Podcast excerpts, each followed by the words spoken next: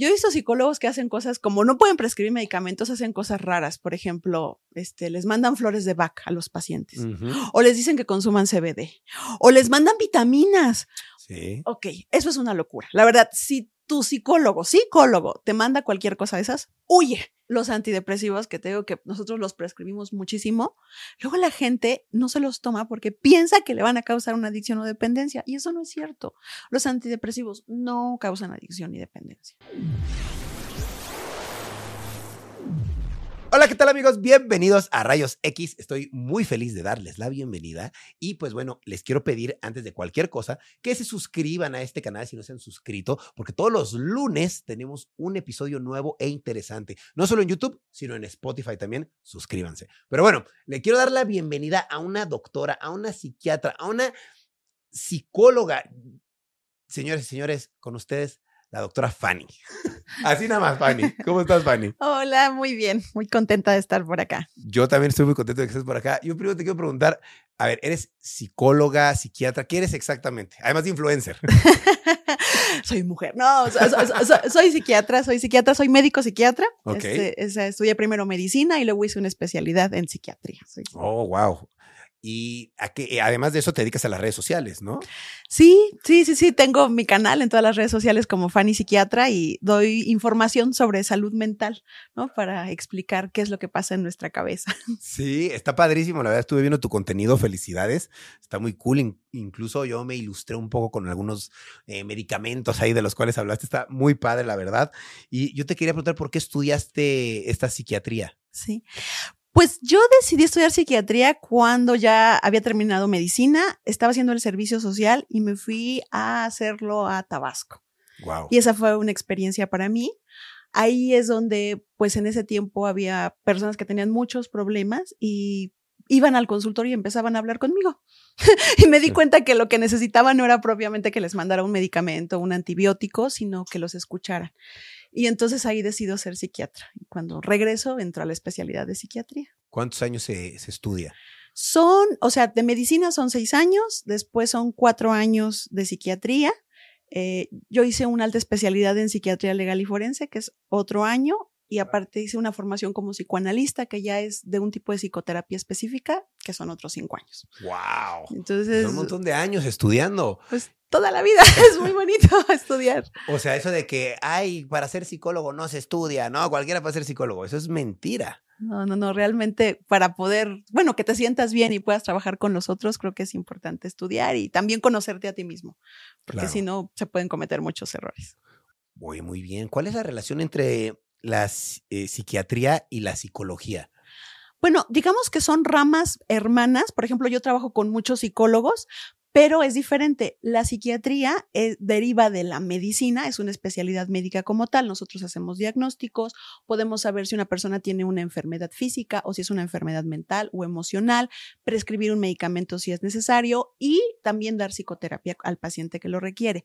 En el caso del psicólogo, los psicólogos están encaminados hacia la conducta, entender la conducta del ser humano. Y bueno, hay psicólogos, muchísimas ramas, por ejemplo, hay psicólogos educativos, eh, hay psicólogos sociales, etcétera. Es, es, muy amplia la psicología también.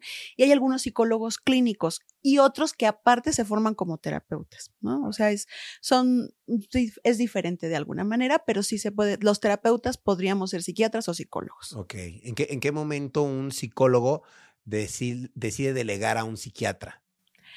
Pues fíjate que yo trabajo al revés, porque regularmente la gente no va al psiquiatra porque les damos miedo. no dicen, es que eso es para los locos, eso es para la gente que ya está muy mal. Y no es eso. Yo recomiendo que una persona que inicialmente no se siente bien, siente que está teniendo problemas en sus emociones, en su conducta, en literalmente en cómo se está conviviendo con los otros, acuda con un psiquiatra inicialmente. Y que el psiquiatra pueda saber, en primer lugar, si esa persona tiene alguna cuestión física, porque a veces podemos tener hipotiroidismo, hipertiroidismo, diabetes, cosas que no están identificadas, epilepsia, etc. Y también después de ahí ver si esa persona en ese momento requiere un tratamiento farmacológico, si no lo requiere, si requiere psicoterapia, qué tipo de psicoterapia, porque hay muchas, y además si está en el momento para iniciarla. Porque, por ejemplo, una persona que está muy, muy, muy deprimida, a lo mejor en ese momento pues, no lo puedes mandar a terapia todavía. Entonces yo recomiendo lo- al revés. Muchas personas llegan al contrario, llegan primero al psicólogo y en teoría yo lo que he visto es que los psicólogos de repente dicen esto está más complicado o este paciente requiere un tratamiento farmacológico y entonces los derivan. Ok, entiendo. Muy bien. ¿Cuál es, cu- ¿Cuál es la importancia de los medicamentos para la salud mental? Bueno, son buenos cuando se requieren. O sea, no todo el mundo debe tomar medicamentos Claro. ni psicofármacos, así, sino, ay, aquí traigo mi pastilla de la felicidad, ¿no? Yo ya les pasé unas, pero no, pero, o sea, cuando se requieren, sí. O sea, hay ciertos eh, trastornos o personas que van a requerir un psicofármaco. Eh, se sabe que todo lo que nosotros sentimos, pensamos y nos deprimimos y tenemos ansiedad es por algo que está pasando en nuestro cerebro y un medicamento puede hacer que eso se regule. ¿No? Este, el trastorno déficit de atención, disminuir la impulsividad, la abstinencia a una sustancia. Hay muchas cosas para las que puede servir un medicamento, eh, pero a veces si no se requiere tampoco hay que darlo. Entonces son útiles cuando son necesarios y prescritos de la manera correcta. Ok, perfecto. ¿Los psicólogos pueden eh, recetar eh, medicamentos? No, Ningún psicólogo. ningún psicólogo porque no es médico. Los únicos que pueden prescribir medicamentos son los médicos. Por ejemplo, un médico general sí puede prescribir un psicofármaco.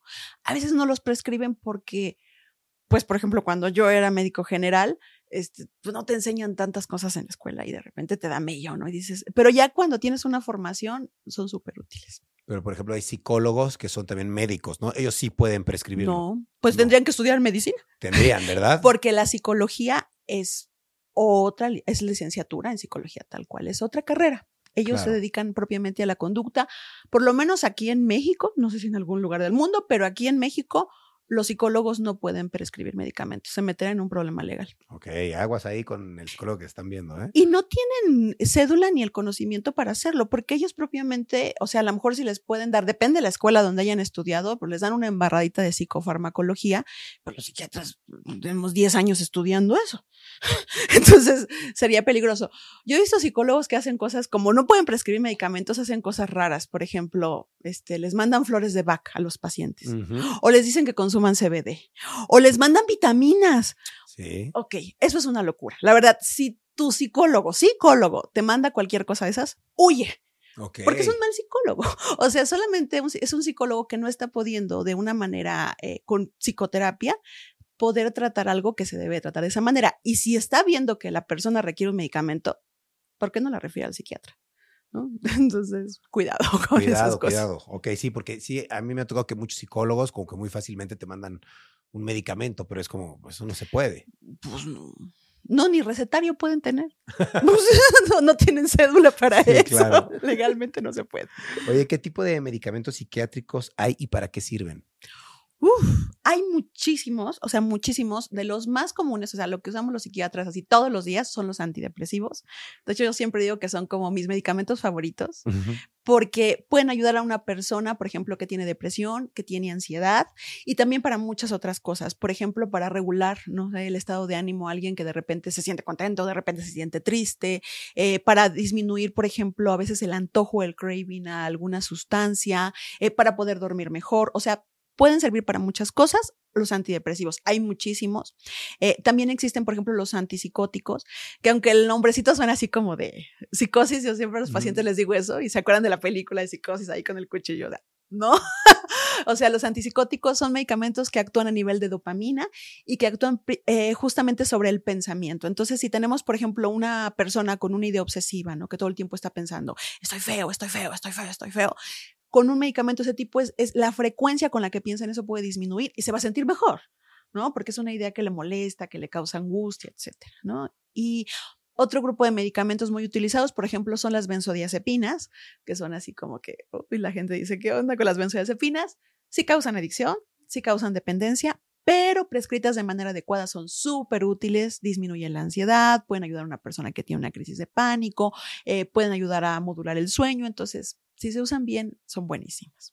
Ok, ¿esas son las tres principales categorías o hay más? Yo de, uy, hay muchísimos Hay más. muchísimos. Por ejemplo, hay moduladores del estado de ánimo, hay antiepilépticos, eh, o sea, hay muchos grupos de medicamentos, pero digamos que los más comunes serían Son estos esos. tres. Sí, sí, y, sí. y decías que eh, lo- los benzodiazepinas sí causan algún tipo de, pues de dependencia, ¿no? ¿Las otras también? No. No. Qué, qué bueno que preguntas eso, porque los antidepresivos, que te digo que nosotros los prescribimos muchísimo, luego la gente no se los toma porque piensa que le van a causar una adicción o dependencia, y eso no es cierto. Los antidepresivos no causan adicción ni dependencia, ¿no? O sea, son medicamentos seguros, que tampoco son para dormir, ni para que te lo tomes y ya, ay, no, ya me puedo, este, ahí como que tirar, ¿no? Y ya se me quita. o- no son de esa manera, de hecho, tardan en hacer efecto varias semanas. Y entonces por eso la gente se desespera, ¿no? Porque quieren que se les quite así y no actúan de esa manera. Claro, ok, perfecto. Oye, ¿cómo sé si debo tomar terapia? ¿Cómo alguien puede saber si, si lo, lo necesita o no lo necesita?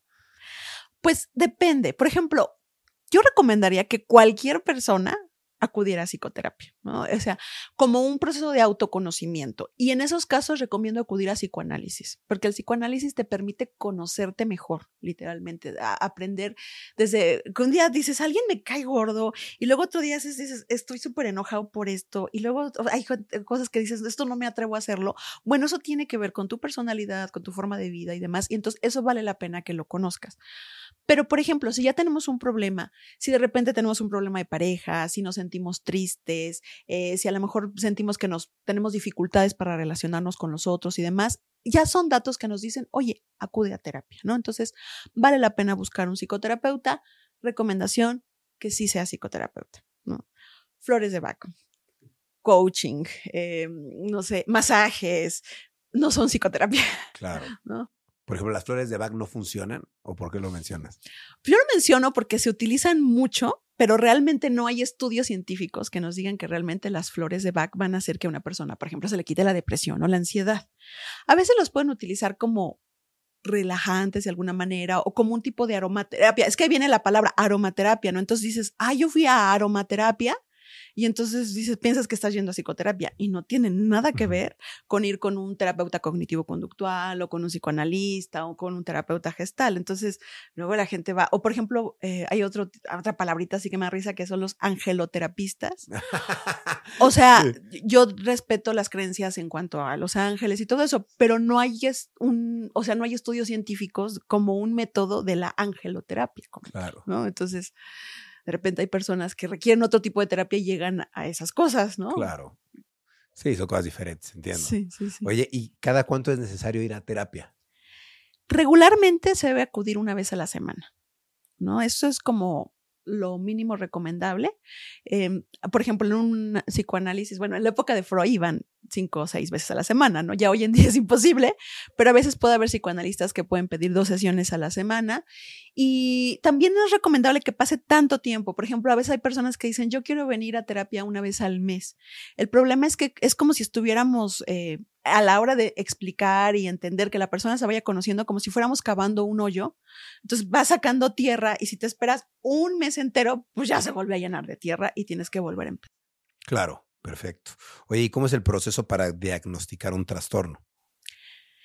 Ah, es- Eso está buenísimo porque regularmente las personas me dicen, y doctora, ¿qué onda? ¿Qué, qué estudios me va a mandar a hacer? ¿Qué pruebas me va a hacer?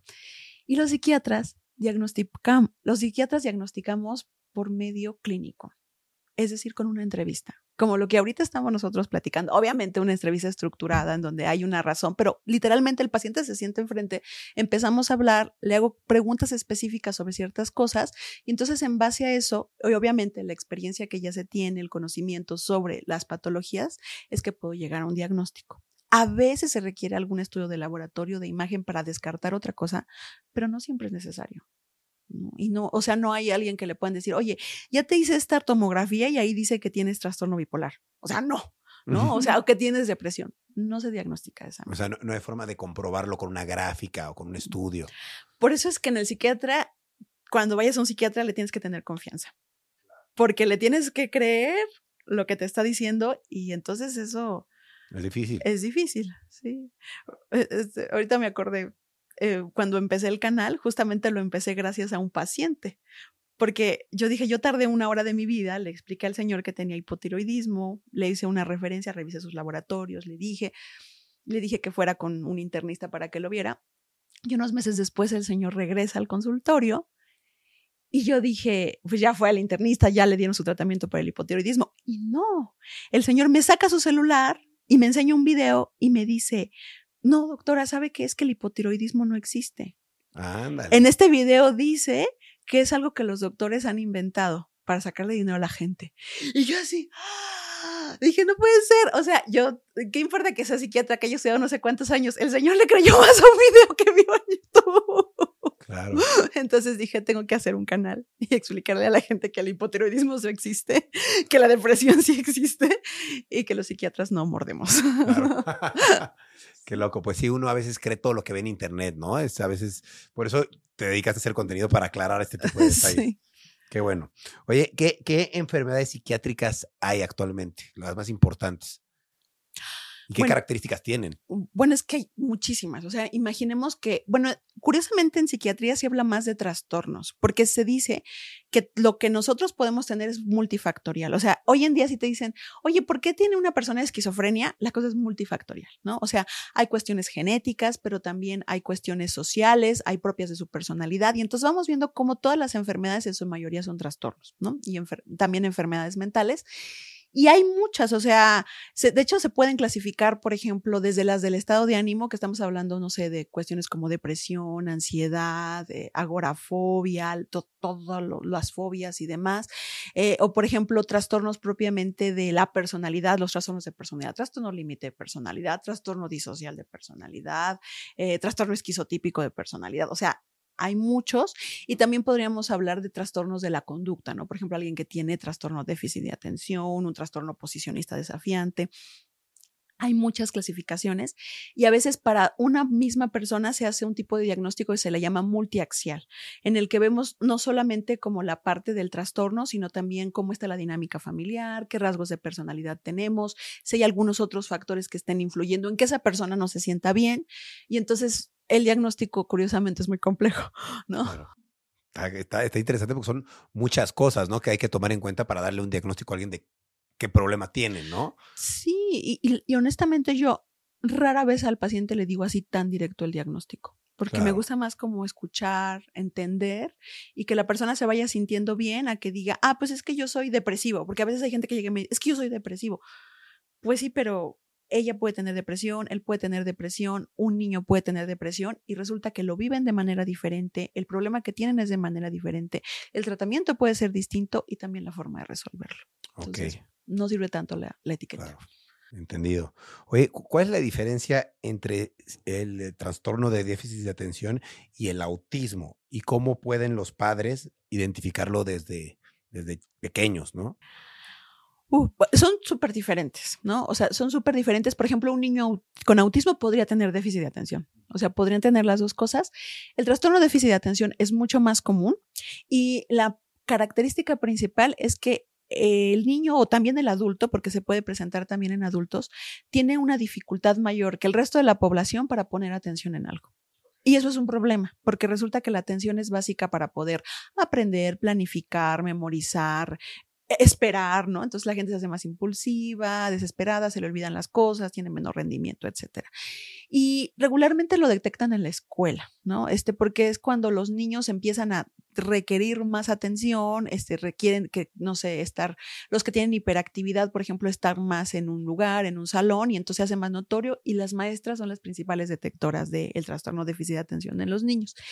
Y el autismo, o sea, es o, sea, pertenece como a otro grupo de, de trastornos. De hecho, hoy en día se le llama el espectro autista, porque puede haber desde autismos, vamos a llamar como un chico con Asperger, que puede llegar a ser funcional, que a lo mejor tiene una dificultad para entender a los otros, pero, pero no al grado de no poderse comunicar.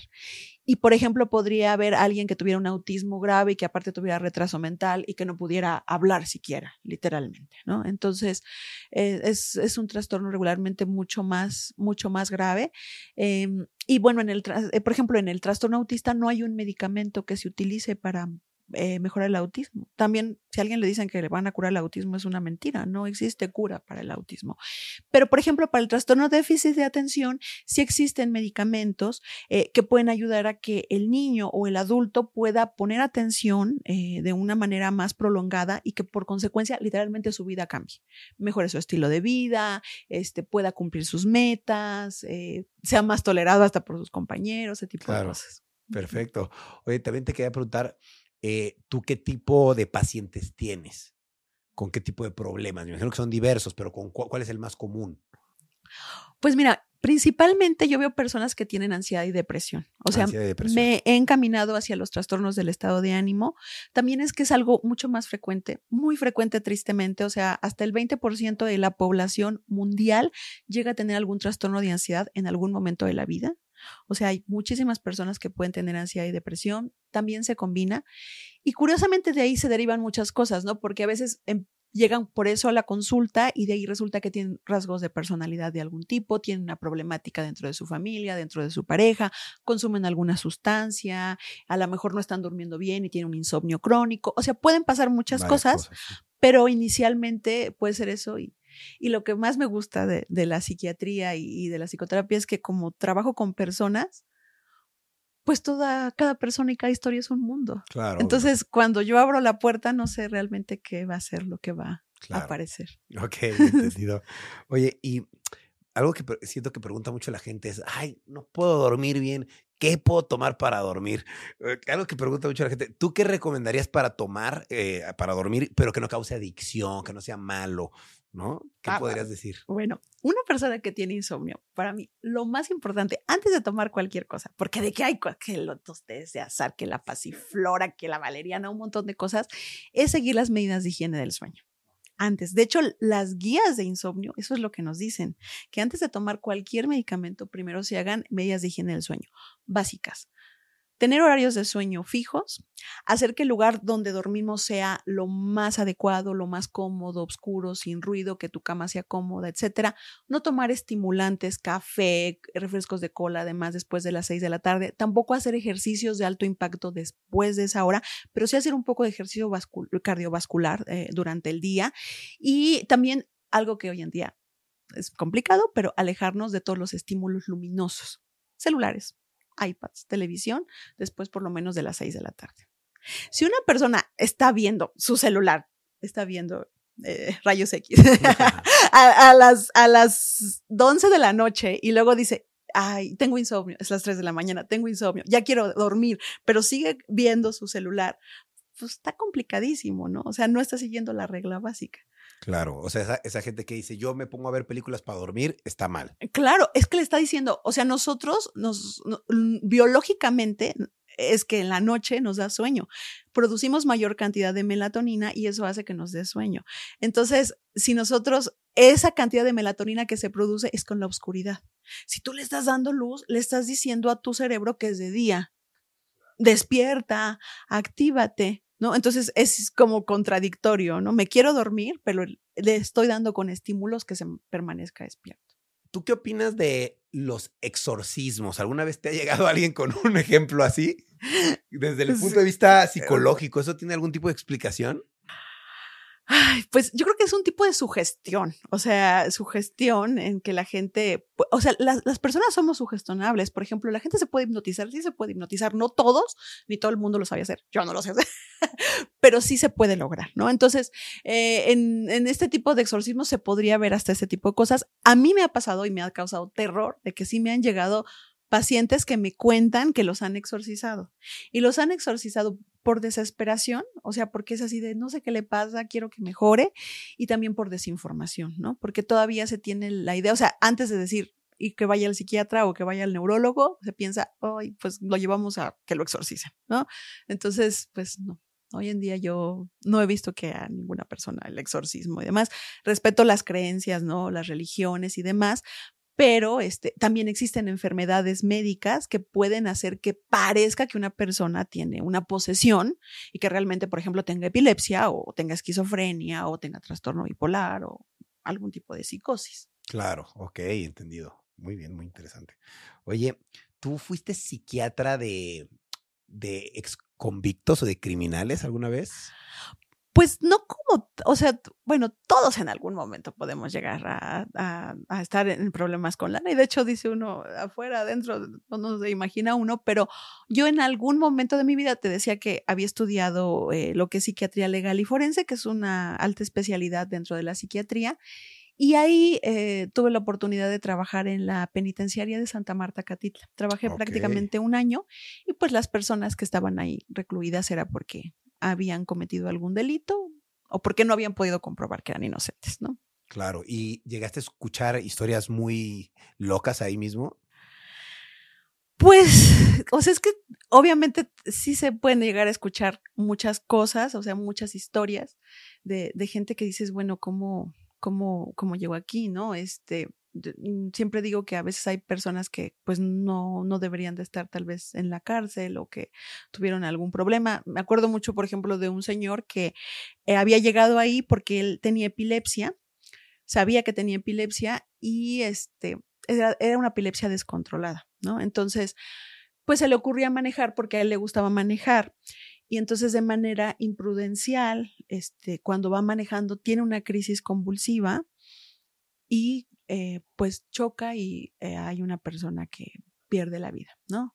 Entonces, pues esto es la razón por la que él va a dar a la cárcel. Yo lo conozco, ¿no? Cuando está eh, yo espero que ya haya, haya salido.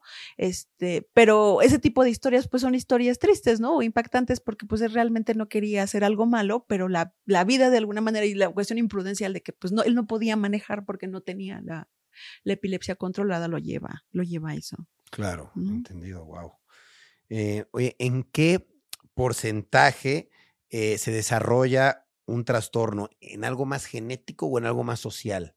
¿Qué sería más? Pues depende del trastorno. Porque, por ejemplo, no sé, la esquizofrenia se ha visto que tiene un componente genético muy importante, ¿no? Entonces, si, por ejemplo, tenemos familiares de primer grado, mamás, papás, hermanos que tengan epilepsia, eso nos aumenta el 50% más de posibilidad de tener, eh, de, perdón, de tener esquizofrenia en comparación al resto de la población, ¿no? En cuanto a la esquizofrenia. Pero, por ejemplo, hace tiempo, muchos años, se llegó a hablar hasta de las madres esquizofrenizantes, donde se veía que, por ejemplo, había dos hermanos gemelos que tenían la misma carga genética, pero uno desarrollaba esquizofrenia y el otro no. Y lo que variaba era el medio en el que habían vivido o se habían desarrollado, La familia con la que se habían criado. Entonces ahí es donde se va viendo cómo, eh, pues es la parte de la resiliencia, ¿no? Que a veces hay gente que tiene la posibilidad, aunque tenga una carga genética importante, de no, de, no desarrollar un trastorno o una enfermedad mental. Pero, por ejemplo, el trastorno límite de personalidad se ve que tiene mucho que ver con la crianza, ¿no? O sea, si hay un componente genético, pero la forma en la crianza, las relaciones que va teniendo puede hacer que una persona desarrolle un trastorno de personalidad. Ok, interesante. Oye, yo también te quiero preguntar, eh, ¿qué pasa? ¿Cuánto tiempo debe de durar una persona en terapia? Porque luego yo conozco esas personas que dicen, no, pues yo llevo cinco años en terapia y es como de, pues sí, eh, pero ¿qué toda tu vida vas a estar en terapia o cómo funciona eso? Depende del tipo de psicoterapia y el objetivo que tenga la persona. Por ejemplo, existen las terapias breves, existen terapias de ocho sesiones y son muy dirigidas a un objetivo y decir, no, por la jornada dice, yo quiero el objetivo de poder terminar mi tesis, ¿no? Y entonces va a terapia para poder lograr eso. En lo personal, no me encantan las terapias breves porque creo que los seres humanos somos mucho más complejos y se abren más puertas, pero bueno, existen las terapias breves, pero por ejemplo, un proceso de psicoanálisis podría durar años y, se vale, ¿no? Porque se están como viendo muchísimas cosas. Lo que sí es que un proceso psicoterapéutico mínimo, vamos a decir, en una persona debe durar por lo menos unos seis meses. Por ejemplo, alguien que está en psicoterapia cognitivo-conductual o algún otro tipo de psicoterapia interpersonal, seis meses, un año, dos años sería como lo común. ¿No? Ok, entendido. Mm, está bien. Entonces, para que ahí le hagan cálculo, seis meses. sí, menos no, ¿eh? O sea, si se fui, hay gente que se fui a terapia y cuando les pregunto, ¿y cuántas veces fuiste? Pues nada más fui una vez. No, eso no es ir a terapia. Sí, hay mucha gente que dice, yo voy a terapia, pero fui dos veces y, ya, ¿no? Y es como, pues es que realmente con dos ocasiones no puedes saber cómo es alguien, ¿no? Está no, pues complicado. Pues no, eh, o, también eh, hay personas que dicen, es que no me dijo qué hacer. Yo les digo, solo un mal terapeuta te va a decir qué hacer. Porque tienes tú que conocerte y saber qué es lo que tú caray quieres hacer, ¿no? claro. Igual, y tu terapeuta es musulmán, tú eres ateo, pues piensan diferente, pero no importa. Oye, ¿por, ¿por qué crees que existe esta creencia de que ir al psicólogo, al psiquiatra es de alguien que está loco? ¿Por qué crees que existe esta visión del pueblo? no, no, no. La verdad es que, bueno, la famita, los psiquiatras, o sea, nos la ganamos, ¿no? O sea, la psiquiatría tiene toda una historia. Hoy en día, qué bueno, la psiquiatría ha evolucionado muchísimo. Por ejemplo, los hospitales psiquiátricos ya son de corta estancia, ya no se queda la gente ahí por muchísimo tiempo ni demás. Pero vamos a hablar que hace 100 años, pues sí había cosas que se, hacían dentro de la psiquiatría porque no, no, no, no había avanzado la psicofarmacología como hoy en día. Entonces, por ejemplo, daban choques insulínicos, este, baños de agua fría, había, Como estos eh, pues la Castañeda simplemente que en su momento, en el tiempo de Porfirio Díaz, fue como algo eh, vanguardista, pero al final se convirtió en un problema, ¿no? Porque la gente estaba ahí nada, este, comenzaron a meter hasta presos políticos en, un lugar donde era de salud mental, ¿no? Entonces, creo que de ahí viene esa, esa, esa historia, ¿no? De la, de la psiquiatría y que pues por buena suerte ha avanzado, este, y que cada día, al contrario, creo que ahora dentro de las ramas que existen de la medicina, del entendimiento del ser humano, pues somos de los que más decimos, es que todos podemos ser diferentes. Claro, totalmente. ¿Qué opinas de la hipnosis? ¿Crees que funciona para quitarte ciertos, ciertos problemas mentales?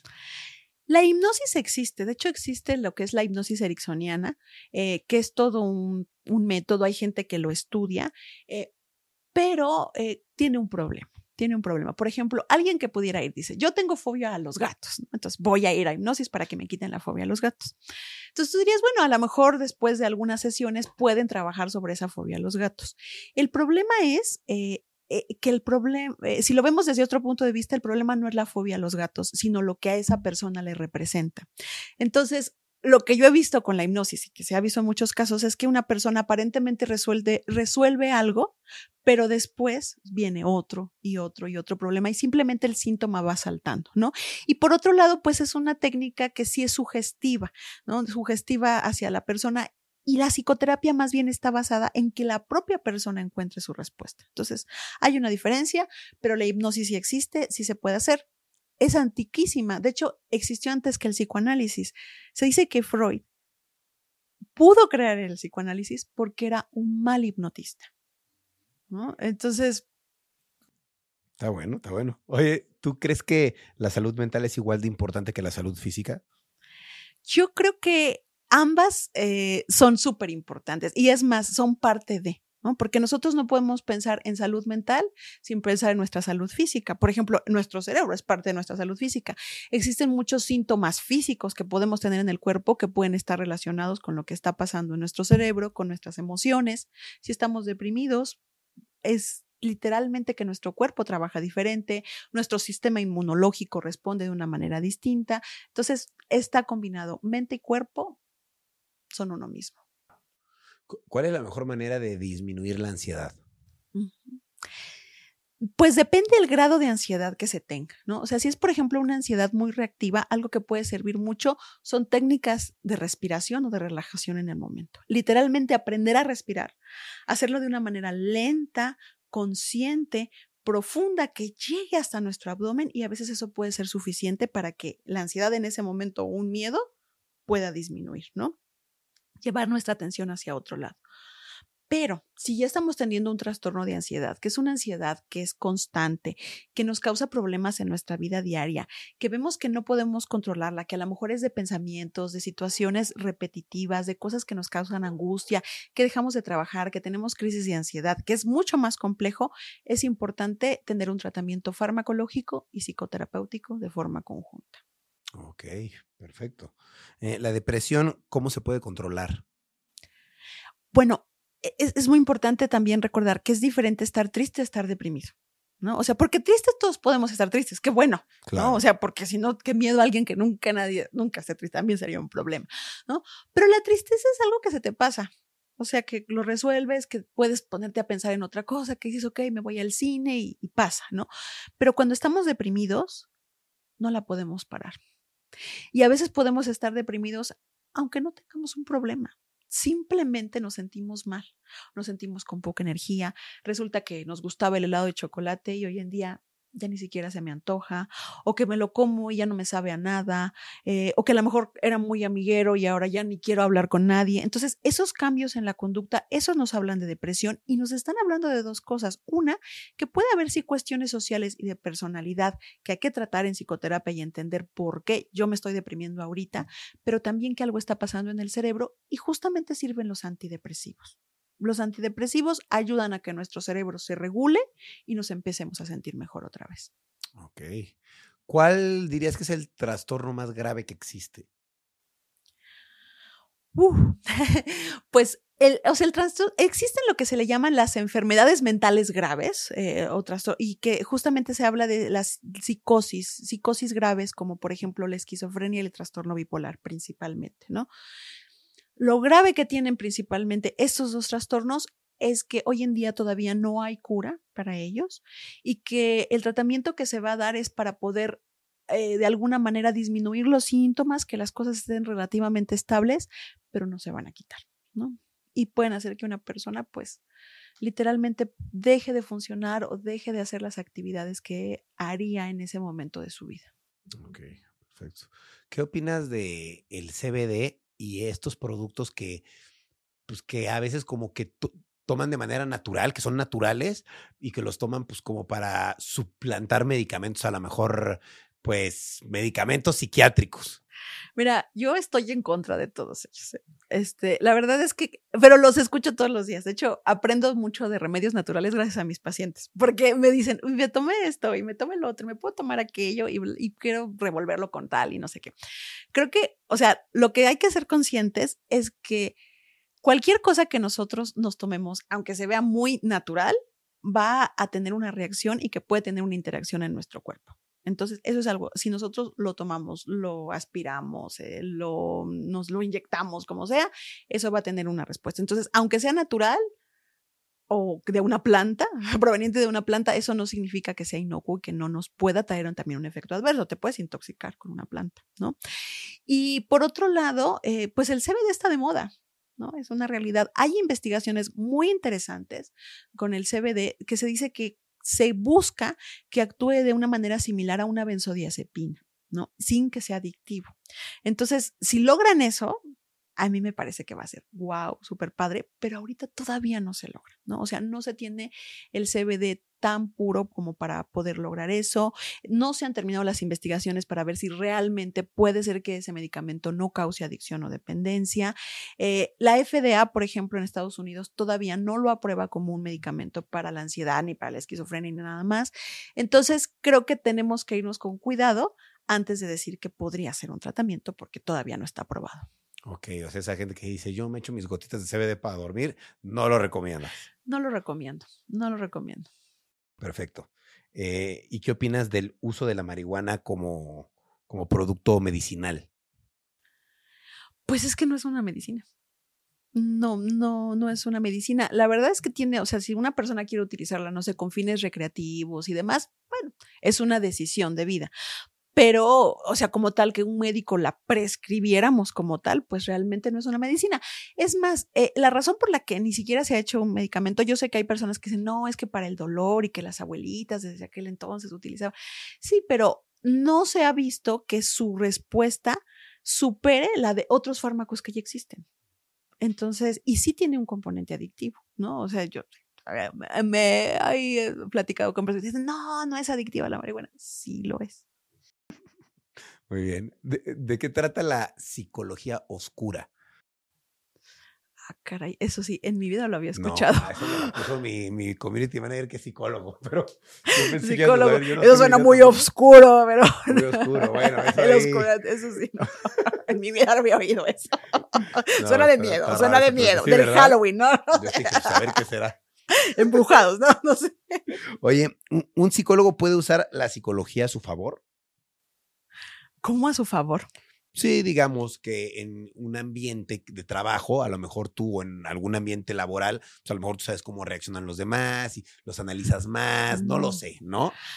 Pues, o sea, en teoría, yo diría, en teoría es que los psiquiatras, los psicólogos, los psicoterapeutas que nos dedicamos a trabajar con las relaciones y las emociones de los otros, pues tenemos un mayor conocimiento de eso. Pero eso no significa que no la sepamos de todas, todas, ¿no? Y la verdad es que al final de cuentas somos seres humanos, ¿no? O sea, uno también se enoja, uno también la riega, uno también se siente triste, se deprime, es impulsivo de repente. Entonces, y pues también yo, ¿no? O sea, conozco colegas que también de repente dice uno. ¿no? Y, y, es diferente que trabajar con tu paciente que hacerlo ya, tratar de hacerlo todo el tiempo. A mí luego me hacen la broma, me dicen, ¿qué pasó? ¿Ya nos estás analizando? Y digo, no, Ajá, o sea, qué cansado sería estar todo el tiempo pensando, observando y demás. No, o sea, la verdad es que simplemente vivimos, eh, hacemos nuestra vida día a día y es diferente cuando ya estás en el consultorio, ya ves a un paciente con una finalidad y a lo mejor lo tienes que observar de una manera distinta. Claro. ¿Qué tan cierto es que un psicólogo necesita de un psicólogo? Pues yo creo que cualquier profesional de la salud mental, psiquiatra, psicólogo, psicoterapeuta, debe de tener su terapia personal. O sea, eso es por ser un buen profesional, porque eh, lo que nosotros hacemos la mayor parte del tiempo es tratar de llevar la neutralidad. O sea, que por ejemplo, la persona que está frente a mí y que me pueda decir algo que a lo mejor está en contra de mis principios, de mi escala de valores, de los prejuicios que yo puedo tener, eso sea su historia y que no por eso yo reaccione de una manera diferente ante esa persona. Y eso la verdad es muy complicado. O sea, tienes que conocerte y saber qué es lo que te hace enojar, por qué te hace enojar, qué te hace sentir triste, con tu historia de vida para poder hacerlo. Conozco muchos psicólogos y psicoterapeutas que no llevan su terapia personal, pero si está alguno viendo, háganlo. Y, y, y también es por profesión. Por ejemplo, donde yo estudié psicoanálisis, siquiera para que te aceptaran en el propedéutico, tenías que tener mínimo un año de análisis personal. Órale. Para que te aceptaran en el propedéutico. Entonces, vayan a terapia, a los terapeutas. Bien. Oye, eh, ¿por qué antes se consideraba la homosexualidad como un trastorno? Esos son los pecados de la psiquiatría. Esos son de los pecados de la psiquiatría. Este, no lo sé. Yo creo que por prejuicios, por cuestiones sociales, este fue eh, un error. Gracias a Dios ya lo sacaron. Ya no existe en, el, en las clasificaciones eh, internacionales de, de, enfermedades mentales porque no es un trastorno. Antes sí se consideraba como un trastorno y se trataba. En algún momento estuvo dentro de las clasificaciones, ¿no? Como un trastorno y pues trataban como de dar terapia y cosas así, pero ya fue eso hace muchísimos años, o sea, ya, ya a mí me tocó cuando, claro. cuando ya me formé, estamos hablando de o sea, 30 años, una cosa así, pero sí hubo en algún momento. Yo creo que tiene que ver con un fenómeno social, ¿no? Claro. O sea, de alguna manera, pues al final de cuentas, si estamos diciendo que los diagnósticos se hacen de manera clínica, si en la sociedad de ese momento, bueno, lo consideró como algo patológico. Claro, totalmente. Ok, ¿y qué probabilidad hay, por ejemplo, de que algún otro trastorno como este no sea un trastorno y sea algo que estamos aparentemente socialmente juzgando? Pues habría que ver porque tiene que ver con la con el, el displacer que le causa a la persona. ¿no? Por ejemplo, eh, uno diría, bueno, es que todos, alguien puede llegar a ser este depresivo, ¿no? Y eso no sería un trastorno. No, pero la realidad es que una persona que es, está deprimida no se siente bien y tiene muchos problemas, ¿no? En, en cuanto a su convivencia con los demás, en sus actividades, en su desarrollo, en su cognición, etcétera. Entonces ahí vemos que sí está pasando algo, ¿no? Entonces, hoy en día creo que no sería propiamente eso eh, lo que podría, lo que podría pasar con algún trastorno por ahí. Claro. Por ejemplo, este fenómeno que, que dicen, oye, pues ya, no es ella ni él, es ella. Tú, por ejemplo, ¿Qué opinas? ¿Es un trastorno de personalidad o realmente es una forma de tener una identidad? Ah, no, no, no es un trastorno de personalidad. Lo que pasa es que hoy es muy complejo hablar como toda la cuestión de lo que es la identidad de género. Eh, también es diferente, por ejemplo, eh, el cómo cada persona puede sentirse, puede identificarse consigo mismo. Y yo al contrario, espero que cada vez se acepte mucho más. O sea, que porque durante mucho tiempo hemos estado viviendo en un mundo lleno de de represión, ¿no? O sea, sí. no significa, hay gente que dice, hay personas que dicen, oye, hoy en día es que como que ya hay más personas este, homosexuales uh -huh. o transexuales. No, uh -huh. es que hoy en día hay más personas que se atreven a decirlo. Y tristemente claro. todavía hay mucha gente que no puede hacerlo. Y tristemente todavía hay problemas dentro de las familias donde no quieren hablarle a uno de sus, de sus familiares, a uno de sus hijos, a uno de sus hermanos, donde dicen, no, pero es que ahí viene tu papá que, que no vea, ¿no? O que no le digas. O sea, eso, eso es terrible. Eso causa depresión, eso causa ansiedad. Y entonces ahí es donde vemos, dicen, oye, es que a lo mejor el tener una preferencia sexual diferente hace que la persona tenga más trastornos. No, pero no es por la preferencia sexual. Tiene que ver por todos los problemas sociales que hay en base a los prejuicios que hay sobre esto.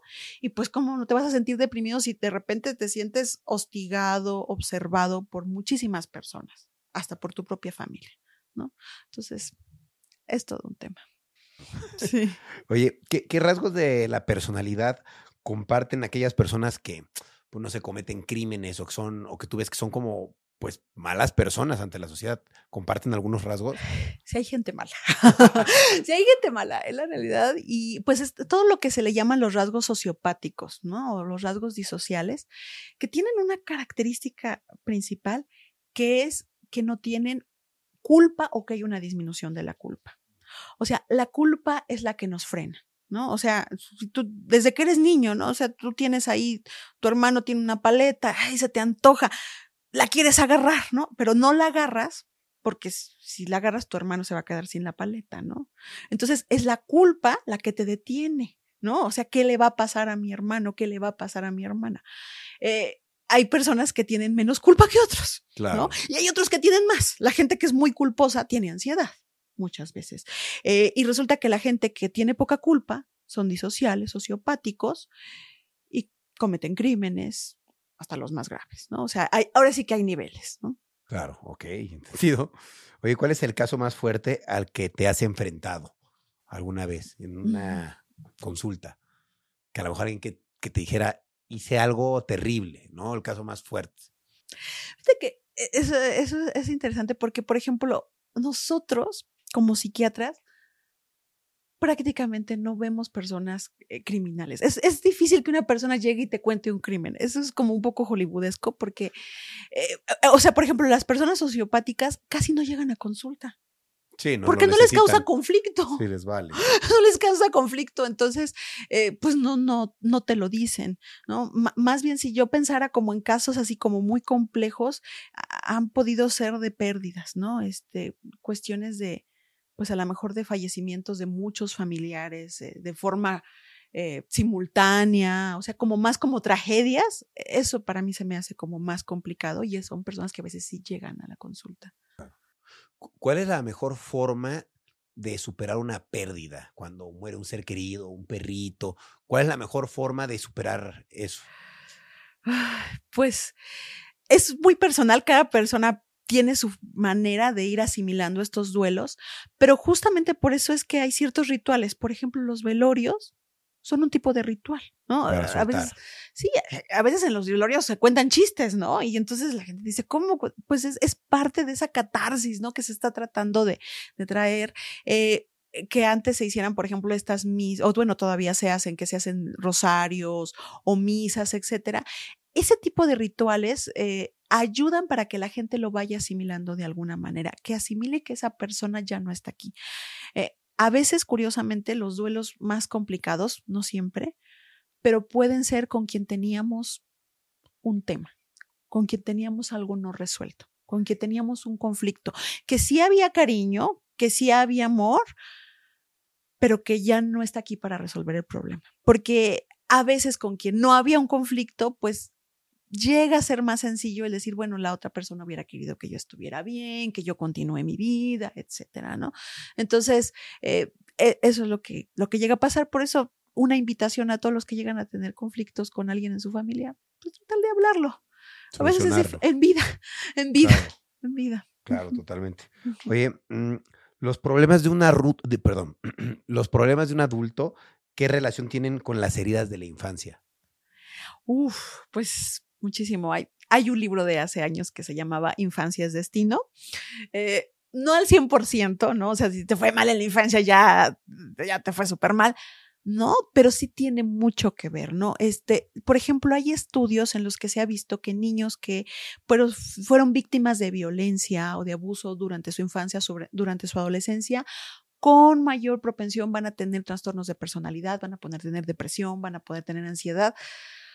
Pues porque sufrieron desde chiquitos, o sea, no pudieron tener una estructura eh, que, que, necesitaban, ¿no? Este, por ejemplo, niños que crecieron en orfanatorios, en hospicios, ¿no? Este, tuvieron abandono, también tienen mayor frecuencia de tener depresión, ansiedad, ¿no? Cuando son adultos. Entonces, definitivamente sí te puede marcar, pero no todo está escrito. O sea, siempre, por muy feo que te haya ido en la vida, tienes la posibilidad de tú elegir y poder hacer que las cosas estén mejor. A veces es difícil, pero sí se puede. Claro, 100%. Oye, ¿qué, medicamentos existen para la ansiedad y, y cómo funcionan? Pues para la ansiedad, los, el tratamiento hoy en día de primera elección son los antidepresivos. Por eso digo que me encantan los antidepresivos, porque son tratamiento de primera elección, no causan adicción, no causan dependencia, ayudan a disminuir la ansiedad. Existen algunos que tienen un efecto más ansiolítico que otros, pero en general prácticamente todos los antidepresivos ayudan para la ansiedad. Y también, por ejemplo, otra opción pueden ser las benzodiazepinas. Regularmente se utilizan en conjunto y las benzodiazepinas tienen una acción eh, rápida. Por ejemplo, si una persona tiene una crisis de ansiedad ahorita, que ahorita a mí me dieron una crisis de ansiedad, podría sin que me vieras, saco una pastillita, me la tomo y en unos minutos podría ayudarme a que disminuyera la ansiedad. Ok, así tal cual funciona. tal cual. Pero por eso son medicamentos que pueden servir, pero tampoco lo resuelven al 100%. Por eso siempre hay que combinarlos con un antidepresivo, porque en algún momento hay que quitar la benzodiazepina y quedarte con el antidepresivo. Y, por ejemplo, otro grupo de medicamentos de los que te decía yo hace rato, los antipsicóticos, hay algunos que en una dosis bajita se pueden llegar a utilizar en algunas personas con ansiedad. No en todas, pero sí pueden llegar a ser útiles. Funcionan también. ¿Hay algo natural, hay algo de origen natural que te pueda servir como a bajar la ansiedad o no? Pues, por ejemplo, eh, eh, para, para, los amantes de las plantas, no, este, por ejemplo, la hierba de San Juan eh, es, es, una planta que se ha visto que tiene una acción muy similar a los antidepresivos. Órale. De hecho, eh, se le ha comparado con la floxetina, ¿no? Que es así como el antidepresivo, así el más es el antidepresivo más utilizado en todo el mundo, el, la, floxetina. Y bueno, y de ahí la, la, hierba de San Juan actúa de una manera eh, parecida.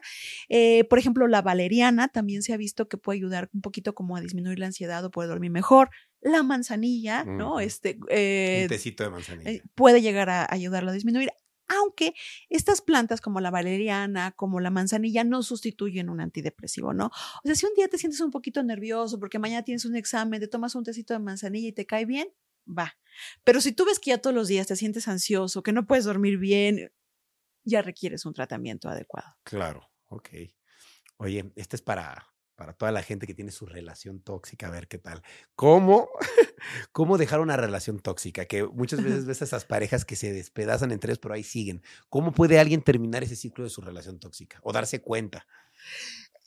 E, es, es, importante. Primero, darse cuenta, ¿no? Darse cuenta de que está habiendo algo tóxico, que es de ambos, ¿no? Porque ah, es que él es bien tóxico, es que ella es bien tóxica, no, o sea, hasta que yo acepte estar con una persona violenta y tóxica, pues ya es mi participación, ¿no? Este, no mandarlo a volar en, tres patadas. Y, y, por otro lado, eh, también ver lo que es algo que no es normal. Creo que el problema de las relaciones tóxicas es que duran por mucho tiempo porque se normalizan. ¿No? Y ahí, por ejemplo, tiene que ver nuestra historia de vida, ¿no? A lo mejor si de repente nosotros veíamos que nuestros papás se trataban de una manera violenta, pues la normalizamos, ¿no? Y dice, ah, así son todos, ¿no? no, espera, ¿no? Los celos, los celos no son amor, ¿no? y así, pues, hay de toxicidad a toxicidad. Claro. Oye, eh, ¿qué recomendación eh, nos darías, ya para finalizar? Sí.